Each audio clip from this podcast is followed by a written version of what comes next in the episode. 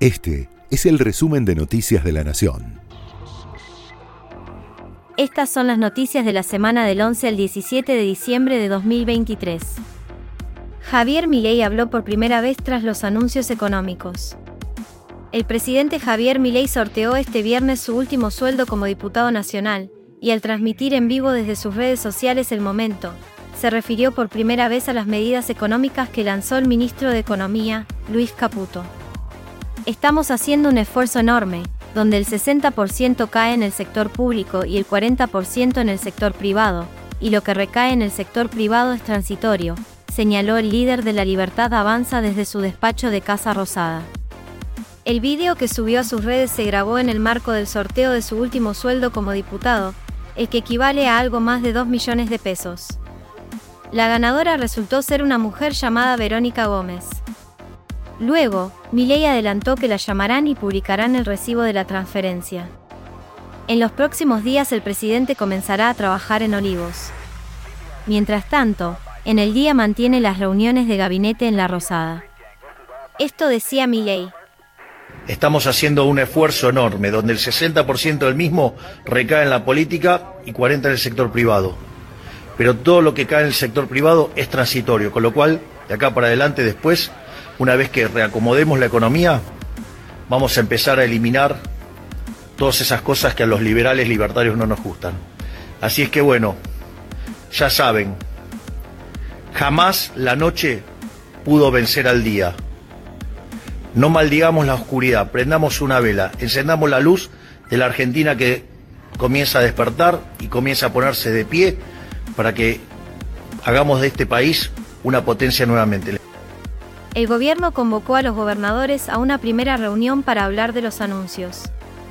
Luego del primer paquete de shock anunciado por el ministro de Economía, Luis Caputo, y de cara a las próximas medidas que podrían salir en forma de decreto y de proyectos de ley, Javier Milei gestiona una convocatoria a los gobernadores, a fin de lograr una primera reunión oficial, que sería el martes próximo. Resta definir si será en la Casa Rosada o en Olivos.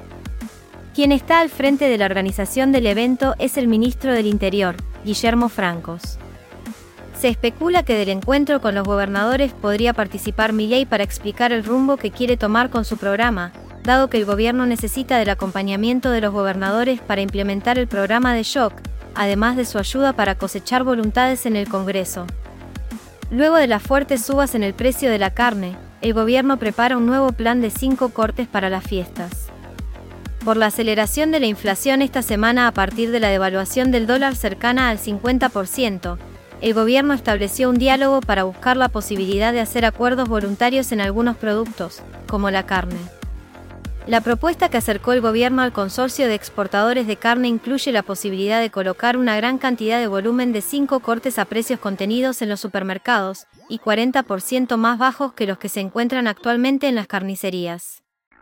Los cortes, que comenzarán a aparecer desde la próxima semana en algunas cadenas de supermercados, son asado y tapa de asado a 4.900 pesos el kilo, matambre y vacío a 5.900 pesos y falda a 2.900. Patricia Bullrich brindó más detalles de su plan antipiquetes. Esta semana la flamante ministra de Seguridad presentó con detalle sus medidas para evitar cortes de calles y piquetes. Con el correr de las horas, la funcionaria agregó más detalles y respondió a la amenaza de los dirigentes del Polo Obrero, que sostuvieron que el gobierno activó un plan de guerra contra el pueblo y que marcharán el próximo 20 de diciembre.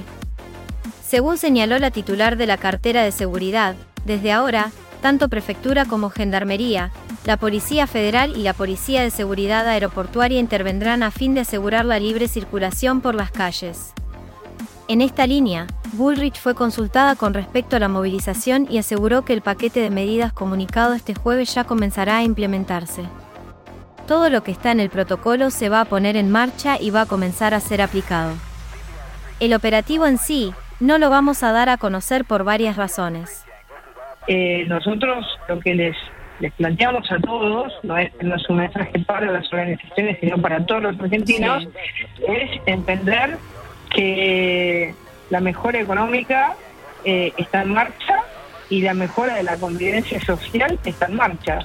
Eh, nadie impide que puedan tener su marcha. Lo que no van a poder hacer es cortar la calle. Claro. Irán por la vereda, irán a una plaza, pedirán permiso en una plaza. Lo que no pueden hacer es impedir que otros argentinos pierdan su salario, pierdan el día de trabajo, no sean contratados porque viven en el sur y tienen que cruzar el puente Porredón y el puente Porredón está todos los días eh, tomado, entonces lo que se termina es eso. Ahora, si quieren tener un lugar donde, donde protestar, si van a un parque, si van a, a la vereda, nadie les va, nadie les va a impedir eh, el derecho constitucional a la protesta. Mm. Las cámaras de transporte anunciaron recortes por la suba del combustible y peligran los aguinaldos. A través de un comunicado, los empresarios de cinco cámaras dieron a conocer que se encuentran realizando restricciones de servicios de diferente magnitud según las posibilidades de cada una, de manera de evitar la paralización total por falta de recursos. Por los aumentos en combustibles y la inminencia de la quita de subsidios, las líneas de colectivos del AMBA y del interior bonaerense comenzaron a bajar la frecuencia del servicio, incluso en hora pico, generando el malestar de los usuarios, que tienen que esperar entre 45 minutos y una hora para ir a trabajar. También advirtieron sobre la falta de pago en concepto de compensaciones tarifarias de unos 20 mil millones, por lo que además peligra el pago del aguinaldo de los trabajadores del sector, que debería acreditarse el próximo lunes 18 de diciembre. Consultado por este tema, el vocero presidencial, Manuel Adorni, expresó lo siguiente. Eh, nuestra prioridad en términos de subsidios tanto a la energía como al transporte va a estar orientada a la demanda. Dejamos de debatir cuestiones que no hacen a que el que más lo necesite sea en tal caso el que recibe ese subsidio. Y ayer mismo yo ponía el ejemplo con mi caso particular, digo que a mí me subsidien el, el boleto de colectivo, la verdad es que es una injusticia para el que no tiene nada y que ni siquiera se puede subir a uno porque no tiene ni siquiera para comer. Así que eh, eso es una decisión del presidente Milei en la que se está trabajando y en la que eh, en el corto plazo van a tener novedades tal como hemos tal como hemos anunciado. Se define la Copa de la Liga. Rosario Central y Platense jugarán este sábado, desde las 21, por la final del certamen que ocupó el segundo semestre del fútbol argentino. En el Estadio Único Madre de Ciudades, el canalla de Miguel Ángel Russo y el calamar de Martín Palermo protagonizarán el partidazo por el título, tras eliminar a River y Godoy Cruz, por penales respectivamente. Finalmente, Boca llevará adelante sus elecciones a presidente, pero los socios observados votarán aparte. Este domingo se llevará adelante una de las votaciones más disputadas en la historia del Club de la Ribera, luego de que la Sala de la Cámara Civil de Apelaciones resolviera dejar sin efecto la resolución dictada el 28 de noviembre por la jueza Abrevaya.